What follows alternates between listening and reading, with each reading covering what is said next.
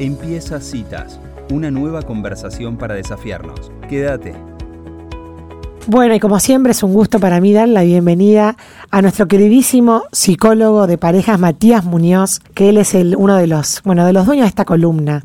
¿Cómo estás, Matías? Te doy la bienvenida a Citas una nueva vez más. ¿Cómo estás, Matías? Eh, bien, muy bien, Elisa. Sé que estás con Paola ahí. Saludos a ustedes dos, también al resto del equipo. ¿Cómo andan?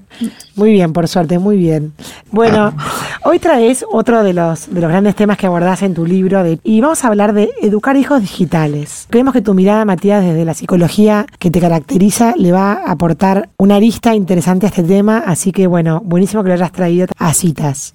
Bueno, vamos charlando. A mí es un tema, sabes que me apasiona eh, esta brecha generacional inevitable entre padres e hijos. Y en el capítulo 2 del libro, todo el capítulo 2 es la familia como un encuentro intergeneracional, donde plantea un poco, bueno, qué aporta cada generación a la familia, qué aportan los abuelos, qué aporta la generación intermedia que es la nuestra, y qué aportan nuestros hijos que han nacido en la era digital. Y esa brecha generacional inevitable entre, entre un padre y un hijo que probablemente si les preguntásemos a nuestras madres o padres, ellos también la sintieron, pero hay un dato que no es menor que entre nuestros hijos y nosotros el mundo quedó patas para arriba con una revolución mm. digital que, que es como, viste, educar hijos, qué sé yo, antes y después de, la imprenta, ¿no? Mm. O sea, es uno de los grandes cambios culturales y, nosotros que estamos más signados por ahí por, por la revolución industrial, en el caso de nuestros abuelos, un poco nuestros padres, que, se fue impregnando, la revolución científica, que nacimos en, un momento donde la ciencia hizo tanto auge, nuestros hijos han nacido en un mundo digital y eso da una forma particular de vivir, da una identidad digital. Entonces yo lo que hago en el libro es intentar describirlo generacionalmente, después cada, cada, uno de los oyentes lo aplicará a la identidad particular de cada hijo, pero hacer una generalidad de cómo es un hijo digital para que entendamos en qué nosotros nos podemos enriquecer de ellos y en qué nosotros podemos enriquecerles la vida. Yo ahí planteo como una cooperación intergeneracional, como que bueno, pongamos todo lo que sabemos hacer y vamos cooperando, entonces nosotros podemos ayudar a nuestros hijos en algunas cuestiones que ahora podemos ver en la columna, que nos salen mejor, porque las aprendimos mejor en nuestra generación, pero hay otras cuestiones y otras formas de pensar, de sentir, de vivir, que a nuestros hijos les salen mejor que a nosotros nosotros y, si pudiéramos abrirnos a eso, nos podremos enriquecer mucho, ¿no? Yo abro una pregunta ahí en el texto que, es la que vuelco en la columna hoy, que es o, nos abrimos al otro o nos defendemos de él. ¿no? Mm. O sea, o, nos abrimos a este modo particular de vivir de nuestros hijos, o nos defendemos de ellos tratando de como de que ellos enganchen en nuestro paradigma de vida. Y, y, hace un rato ustedes hablaban con, con, esta nota que van a hacer después, de esta gente que se va con toda su familia a viajar, ¿no? Y hablaban de, bueno, abrir un poco la cabeza. Entonces, yo, yo lo que quisiera transmitir a los oyentes es que yo creo que la diferencia que tenemos con nuestros hijos no es de valores. A veces los adultos lo ponemos en términos de valores y los hijos se van a parecer mucho a los padres en los valores que transmitimos. Lo que sí están mostrándonos todo el tiempo es un modo particular de vivir la vida que tiene que ver con, con creencias, o sea, con un modo particular de pensar, con un modo particular de sentir las emociones y de vivirlas en un vínculo y con hábitos también muy diferentes a los nuestros, ¿no? Entonces, un poco pensando en esto de si nos abrimos al otro, nos defendemos de él, si quieren, yo les propongo a los oyentes que, que se pregunten, bueno, ¿qué, ¿qué me aporta mi hijo digital a mi vida, más allá de su, de su estilo de personalidad, ¿qué me podría aportar por haber nacido en un mundo tan diferente al mío? Mm. Y zambullirnos en esa incertidumbre que nos da la subjetividad y si quieren podemos charlar un poquito de algunos aspectos que ellos tienen como generación que podrían enriquecernos y algunos otros que quizá nosotros los podamos enriquecer a ellos. Dale, espectacular. Así que empecemos por el principio, Matías, ¿cómo es un hijo digital?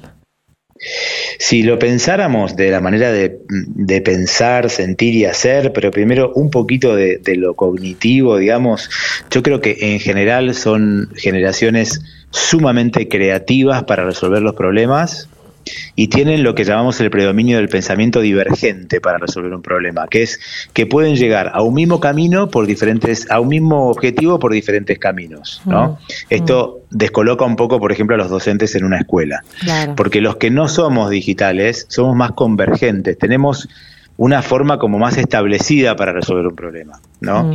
Si le preguntamos a un chico de 8 años o de 14 cómo resolverías tal situación de la vida, mm. probablemente en su red neuronal empiecen a aparecer como, como una lluvia de ideas y, él podría llegar a resolver algo por, por diferentes lugares, ¿no? Entonces tenemos que abrirnos a esa creatividad, esa creatividad que viene de que están sumergidos en una red desde que han nacido, y tienen también un modo muy creativo. Yo, yo, la verdad que una de las cosas que me encanta de esta generación, y lo vivo porque tengo hijos, es el humor que tienen para la vida. Tienen un humor muy creativo, son ácidos también en general, mm. pero, pero tienen una mirada muy creativa de la existencia, una forma de resolver problemas muy creativa también, y tienen una velocidad para procesar la información que reciben del medio muy rápida, ¿no? Nicolás Carr, que es un neurólogo, tiene un texto que les, les recomiendo que se llama ¿Qué está haciendo Internet en nuestras mentes digitales? ¿Qué está haciendo Internet en nuestras mentes digitales? Y él dice que los, eh, los nativos digitales tienen una velocidad mucho mayor que la nuestra para procesar la información a costa de profundidad. O sea, puede ser que les, les cueste detenerse en los contenidos, pero cuando los padres queremos darles una explicación, por ejemplo, vieron que ellos nos dicen, bueno, ya te entendí, rápido, ¿no? Eh, por ahí, porque además lo que les estamos diciendo, viste, les molesta, pero, pero la verdad que nosotros somos más lentos para entender las cosas. Quizás los tengamos que ayudar a que se detengan un poquito más en los contenidos, pero ellos viven en un mundo donde vos pensás que, nuestros hijos tardan cinco segundos en jugar al Fortnite con un chico coreano, por ejemplo. Mm, total. ¿Mm? Y además aprendieron solos. Aprenden solos el arma del Fortnite. Exactamente. Y si vos en cinco segundos te podés conectar con un coreano, tu mente está muy entrenada en esa velocidad Ahora vemos cuál es el costo también de que ellos consigan todo tan rápido en el mundo digital, pero a nivel del pensamiento, la verdad que son muchísimo más rápidos que nosotros eh, y tienen ese pensamiento creativo que a mí me, gusta mucho y tienen un predominio de una imagen visual también, no, no tanto en la palabra. Ellos viven en, en un lugar visual, viven en una pantalla, entonces a veces tenemos que ayudarlos a, a entender nosotros también en metáforas lo que ellos quieren decir, porque la imagen la captan perfecto, ¿no? Em, esto un poquito desde lo cognitivo, que, no es lo que más me interesa de traerme hoy, pero quería abrir un poco por ahí. Perfecto, me encantó. Ahora, una, una, una, pregunta sobre esto que dijiste del tema cognitivo. La razón por la cual ellos tienen este pensamiento divergente es porque están como acostumbrados a contar con, digamos, con la red y con todo el conocimiento del mundo para encontrar la respuesta. Y en, y eso y en múltiples ventanas, ¿no? Ellos tienen esto que Claro, y en múltiples canales. Viste, a nosotros nos cuesta escuchar mucho como padres o entender que el chico está estudiando mientras que escucha música, mientras que tiene abierta la pantalla y está el TikTok y, y después va y rinde. ¿No? Nosotros pensá que esperábamos hasta las 6 de la tarde para ver un programa en televisión, ¿no?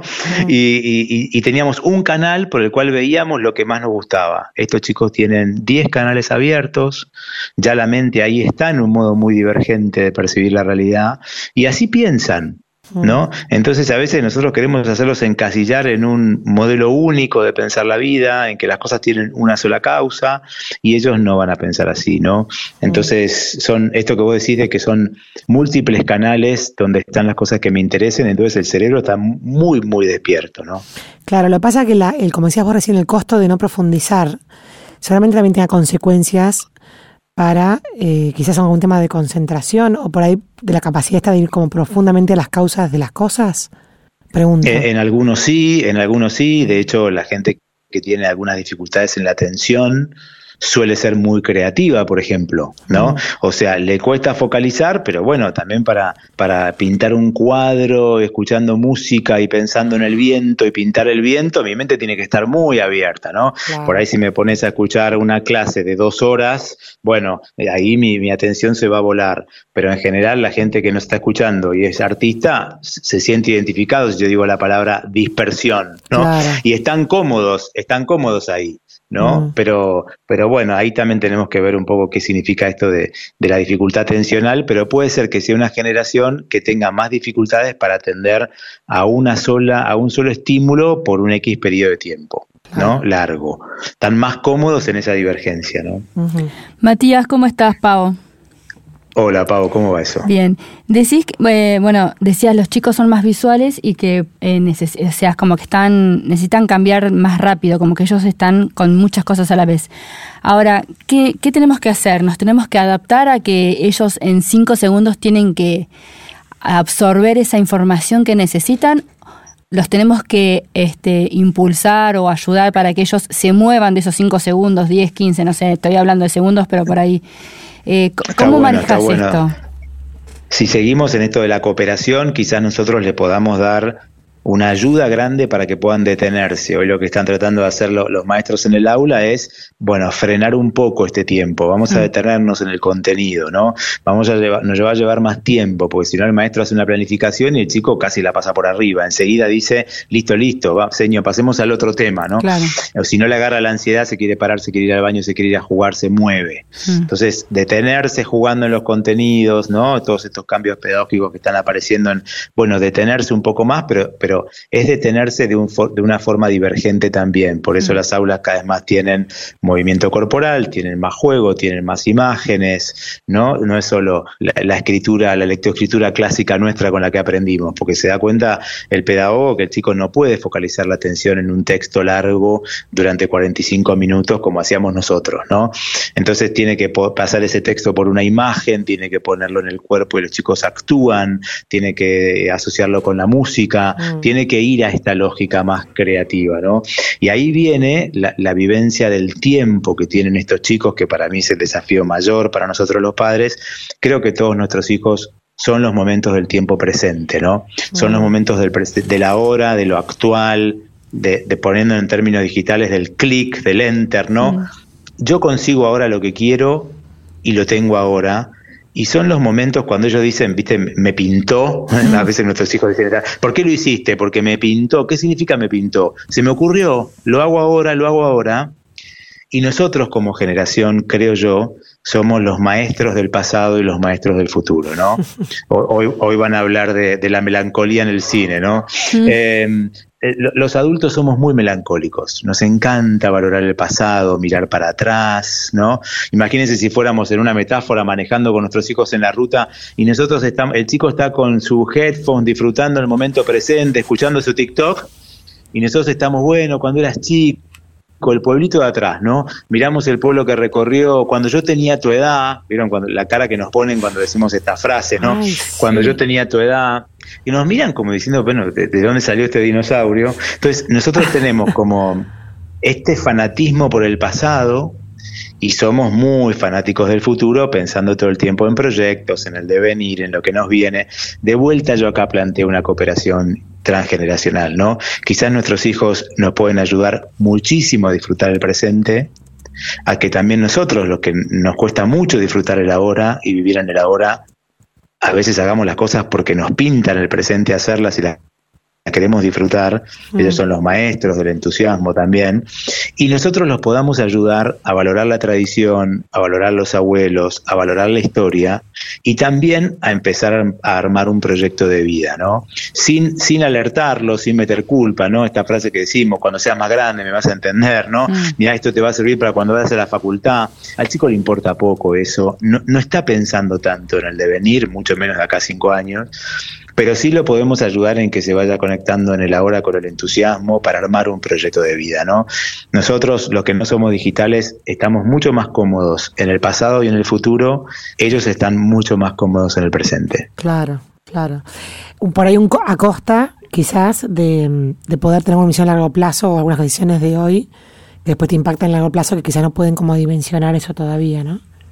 Que incluso eso tiene, eso tiene muchísimos riesgos para ellos. Pensemos que van a tardar cinco años por ahí en aprender un oficio o una carrera universitaria, que en Argentina pueden tardar dos años en conseguir un trabajo, que pueden tardar, eh, no sé, ocho meses en que, en que la persona de la, la cual están enamorados se dé cuenta y ven si le da o no. O sea, Claro, viste, nosotros sabemos que la vida tiene procesos lentos, ¿no? Entonces, ¿cómo los vamos preparando desde muy chiquitos, frustrándolos, poniéndole límites y que puedan esperar?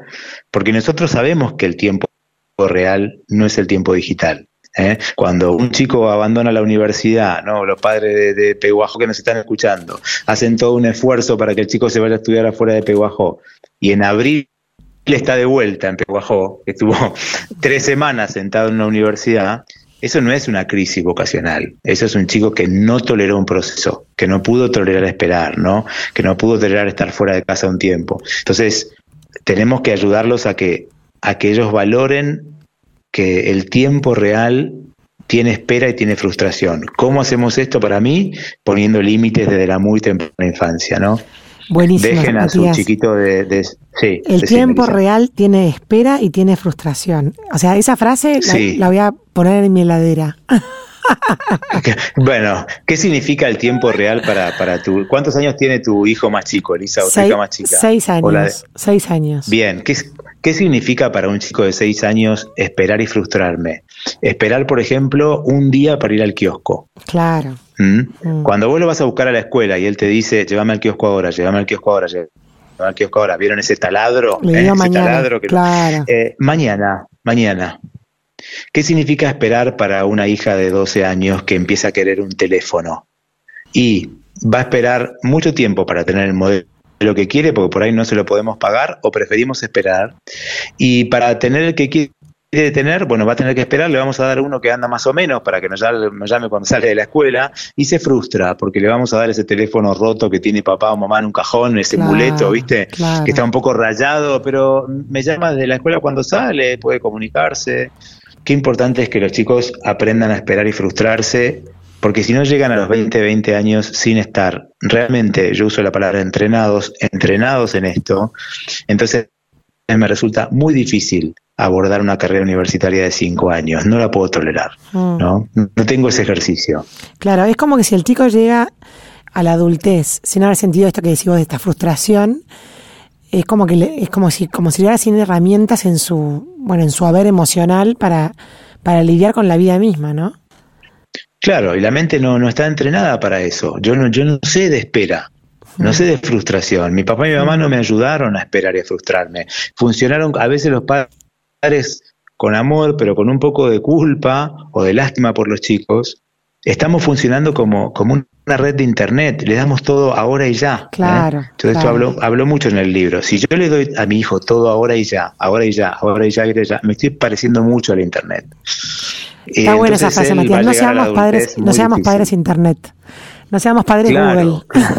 Claro, viste que, que, los chicos nos dicen, pero sos más lento, sos más lento para contestar. Sí, por supuesto que somos más lentos. Ojalá los padres nos podamos colgar. ¿vieron? Ahora, cuando se cuelga la señal, ¿no?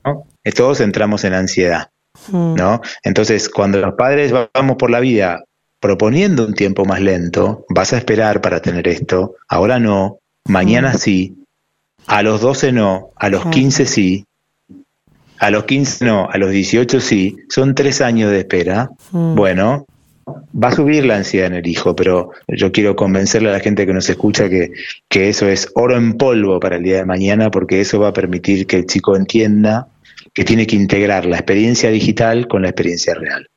Claro, claro, perfecto. Bueno, espectacular. No, no me, ya no me acuerdo en, cómo veníamos el desarrollo de la columna. ¿Qué podemos aprender de nuestros hijos o qué, bueno, o qué podemos enseñar? Ya lo dijiste. Sí, y después ustedes me dicen cuánto tiempo me queda, porque tengo un montón, pero díganme ustedes cómo, cómo venimos de tiempo. Sí, más o menos, pero te dejamos decir alguna idea más. Hola, hay una idea más y cierro con una frase que hay en el libro, pero otra cosa que también creo que tenemos que aprender de ellos es que ellos, el, el, el motivo para moverse en la vida para ellos es el disfrute, es el deseo. El goce. Estos chicos, cuando encuentran el entusiasmo, cuando encuentran el goce, cuando encuentran el deseo, se llevan el mundo por delante. Y nosotros nos movíamos por el deber, nos movíamos por el esfuerzo. Tiene mucha lógica, tenemos abuelos que se han esforzado mucho y el esfuerzo era un valor enorme en nuestras casas. Estos hijos se van a esforzar en la vida, pero si primero encuentran sus áreas de entusiasmo. Cuando solo queremos nosotros que se levanten de la cama a la mañana por, por deber, por esfuerzo, ellos entran en vacío, se angustian, no lo logran. Por eso yo soy un fanático de que los papás podamos mostrar el entusiasmo de la más temprana infancia, porque van a tener que hacer cosas por obligación, van a tener cosas que hacer por deber, pero estos chicos necesitan, la nafta para ellos es esto que decías del goce, el deseo, el entusiasmo, y yo creo que está muy bien. Y así como la nuestra fue el esfuerzo, el deber, y nos preguntábamos poco por el gusto, quizás tengamos que volver a aprender y ayudarlos a que ellos hagan algunas cosas por deber, porque las van a tener que hacer, pero nosotros aprender de ellos también de lo importante que es en la vida gozar, disfrutar, alegrarnos por lo que hacemos, ¿no? Ahí también planteo una brecha generacional, ¿no? Y, un aprendizaje mutuo. Por eso yo ahí en algún momento en el libro, y si quieren leo esto y después vemos si quieren preguntar algo, o cerramos, pero hablo de lo que es, qué significa estar disponibles para un hijo digital, ¿no? ¿Qué significa ser padres que tengamos empatía cognitiva? Yo los invito a los oyentes a que se sienten con un hijo adolescente y le pregunten qué pensás sobre algunos temas. ¿Qué pensás mm. sobre, sobre el, no sé, el uso del tiempo? ¿Qué pensás sobre la profesión? Qué pensás sobre la sexualidad, qué pensás sobre el uso del dinero, qué pensás, qué pensás en la vida. Y, escuchemos eso que viene cuando preguntamos qué pensás, ¿no? La importancia de que logremos esa empatía cognitiva con los hijos, que es no solo la empatía emocional de, de sentir lo que sienten, sino tratar de pensar lo que ellos piensan. Viste, cuando hacemos esto con los hijos y abrimos los oídos, escuchamos cosas que no tienen mucho que ver con lo que nosotros pensamos. Entonces yo ahí hablo un poco de la disponibilidad y leo un poquito esto. Imagínense los oyentes quiero poder mirar con tus ojos para comprender cómo ves el mundo. Mm. Sentir cómo hace tu corazón para lograr la empatía y entender así quién sos. Quererte en tu ser y que nos mantengamos cerca y así esa cercanía profundizará el amor que nos tenemos, ¿no? Creo que esto es ser padres disponibles en esta brecha generacional, ¿no? Quiero poder mirar con tus ojos para comprender cómo ves el mundo, sentir cómo hace tu corazón para lograr la empatía y entender así quién sos, quererte en tu ser y que nos mantengamos cerca y esa cercanía profundizará el amor que nos tenemos, ¿no? Planteo un diálogo intergeneracional y que logramos logremos abrirnos a estos hijos tan particulares que tenemos. Yo ya después de pasar por, por algunas cuestiones que me costaba entenderlos, estoy casi como fanatizado con esta generación, porque admiro, realmente admiro la, la libertad para pensar que tienen y, y el respeto por la diversidad y la enorme creatividad que tienen para vivir, pero nos van a plantear que la vida puede ser vivida de diferentes formas y algunos de nosotros los adultos recién después del COVID, viste, nos estamos haciendo algunas preguntas de mm. cómo queremos vivir porque nos agarra una pandemia, ¿no? Mm. Estos chicos se lo hacen desde el minuto cero y, me parece muy admirable. Espectacular, Matías, me encantó esto último que leíste. Muchísimas gracias por una gran columna en citas. Bueno, saludos a, a Pau también por ahí, a vos Elisa, a las chicas. Muchísimas gracias, Matías, un saludo. Abrazo grande, chau, chau. Adiós. Bueno, y así pasaba Matías Muñoz con esa claridad que lo caracteriza hablando de educar hijos digitales. Si te gustó esta conversación, seguinos.